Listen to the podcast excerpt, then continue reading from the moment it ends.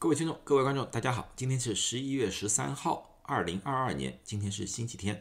今天呢，我回来谈论一个不同的问题啊。这个问题呢，是围绕着特斯拉的总裁啊马斯克的一个问题啊。最近呢，大家可能在看新闻的时候，会看报道的时候，发现马斯克瘦了一点啊，对他减肥了，而且他减肥成功了。那么他到底是怎么减肥的？到底是由于节食呢、锻炼呢，还是用了一些？特殊的秘方啊，其实呢，它是用了一个药物啊，这个药物呢，就是今天我所要讲的一个题目。这个药物呢，是属于一种叫 GLP 受体激动剂的。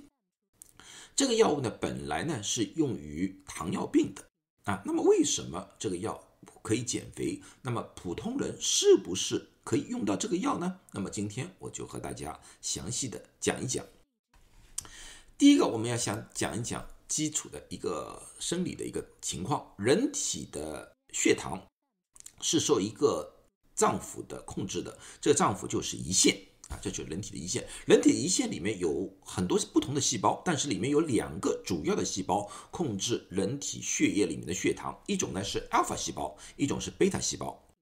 阿尔法细胞呢，它最主要产生一种叫 glucagon 的东西。中文呢叫胰高血糖素，那么胰高血糖素产生的时候呢，就是当人体里面血糖过低的时候，它就会产生了，它是为了防止低血糖的一种物质来的，啊，它可以分解成转换成葡萄糖，而抬高血液里面的血糖的浓度。但是当人体的血糖过高，比如说糖尿病患者。或者说，我们吃完饭之后，我们血糖过高的时候，当然阿尔法细胞就不会产生胰高血糖素，它会产生贝塔细胞的一种叫 insulin，啊，这就是我们常说的胰岛素。胰岛素是为了防止高血糖的，所以这两样东西的调整，可以使我们的人体的血糖保持一个相对稳定的一个阶段。而糖尿病的患者往往有两种。一种呢是我们叫一型糖尿病，一型糖尿病呢，也就是一个青少年的糖尿病，它遗往往是遗传的，一般出生以后不久就会被发现。它最主要的一个问题就是它的胰岛素无法产生，嗯，天生如此，所以这类患者他没有选择，他一辈子都必须要打胰岛素。而我们最多人群里面，我们见到最多的。糖尿病患者，我们叫做成人糖尿病患者，也叫做二型糖尿病患者。二型糖尿病患者呢，他在人生当中绝大部分的时间是没有糖尿病的，是很正常的。但是到了一定年龄层之后呢，他血糖就会偏高。这是为什么呢？这是因为他要么就无法产生过多的胰岛素，或者说他产生的胰岛素的质量出现了问题，就是活性出现了问题。这样子的话呢，它无法有效的分解血液里面的血糖，从而呢出现了高血糖的现象。那么针对于二型糖尿病患者呢，一般我们有各种不同的药物可以刺激胰腺产生胰岛素，或者说激发胰岛素的活性。啊，最近这几年呢，有一个相对来说一个比较新的突破。那么在谈论这个新的突破之前呢，我也谈论一下这个药物的新的药物的呃作用的一个理由吧，或者或者一个根据吧。是这样子的，一般我们情况之下，我们如果吃饱饭的时候，吃完饭我们会有饱的感觉，一旦饱的话，我们就不想再吃了。啊，就没有了饥饿感觉。那么同时呢，人体的胰岛啊，人体的胰岛呢，就开始要分泌胰岛素了，因为他知道我们肚子里面有东西了啊，这里面血糖也会增加了，它就会刺激它产生胰岛素，而刺激胰腺产生胰岛素那个物质，我们叫做 GLP-1。这个叫 GLP-1 是我们肠胃里面。天然产生的一个物质来的，它有这几个功能：第一，它刺激贝塔细胞产生胰岛素，降低血糖；第二，它压制阿尔法细胞，不让它产生胰高血糖素。啊，然后它还有个作用，就是延缓肠胃里面对食物的排空，那么一直让人有一种饱的一种感觉，啊，最后呢就是降低人的食欲。所以说，GLP-1 如果说一直存在的话，那么就可以大大的降低人类的食欲。很可惜，GLP-1 这个东西在大自然中，就是人体自然产生的，它的活性的时间非常短，一过了一段时间之后，它就被分解掉了，啊，就消失了。所以说，这新一类的药就是以 GLP-1 这个东西为蓝本。用生化的方式制造出和这个相类似结构的一个物质，啊，这个就是这一类新的药物。这类药物在二零零五年的时候已经陆陆续续上市了，至今为止在市面上有这么多种。我们把这一类药物称之为 GLP-1 激动剂，啊，那么呢，这类药物呢，现在最常见的是注射的，像针一样的注射的。啊，往往呢，一般的情况下，一周要注射一次，啊，这是比较常见的。当然了，也有一些比较呃需要多注射的，就是每天要注射一次的。至今为止，只有一种是有口服剂量的，啊，其他都没有，其他全部都是针剂的。那么，同时有两个，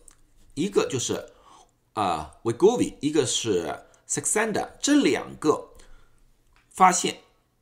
或者说他们申报 FDA 说有减肥的功功能，从那个临床测试来看的话，他们在一定的剂量之下，哪怕不配合运动或者节食，它都可以帮助人减掉二到五公斤的体重。如果说配合运动或者节食或者其他一些减肥的话，它效果更加明显。而特斯拉的总裁马斯克他用的就是胃过敏啊，每周他这个药物就是每周注射一次。那么我讲了这这些，那么这个药物到底和其他的糖尿病的药物相比，到底有哪一些优点？这里要优点，第一个，它如果单独使用的话，出现低血糖的情况很低，一般不大会出现低血糖的情况。那么，一般糖尿病患者用药，我们最担心的会出现的一个问题就是出现低血糖，因为当人体处于低血糖状态过长的话，会有生命危险。所以，一般糖尿病患者的话，他口袋里面保证要准备一盒糖，就是葡萄糖。当一旦他发现自己的血糖过低的时候，他就含一片，把那个血糖。降回来，那么这样子就不会有生命危险。这也就是为什么我们在急救患者的时候，如果发现这个患者是一个糖尿病患者的话，我们往往会先给他注射一点葡萄糖，以确保他没有低血糖的情况，然后再进行其他方面的抢救。因为低血糖是糖尿病患者用药的糖尿病患者最常见的一种最危险的一种副作用来的。而这个药单独使用低血糖的情况很少，或者说没有。第二，在后期的在市场开发以后的后期研究发现，这个药物有保护心脏的作用，它可以降低心力衰竭、心肌梗塞的一个几率。啊，最后一个就是它有减肥的功效啊，因为一般普通的糖尿病的药物，口服糖尿病除了低血糖是一个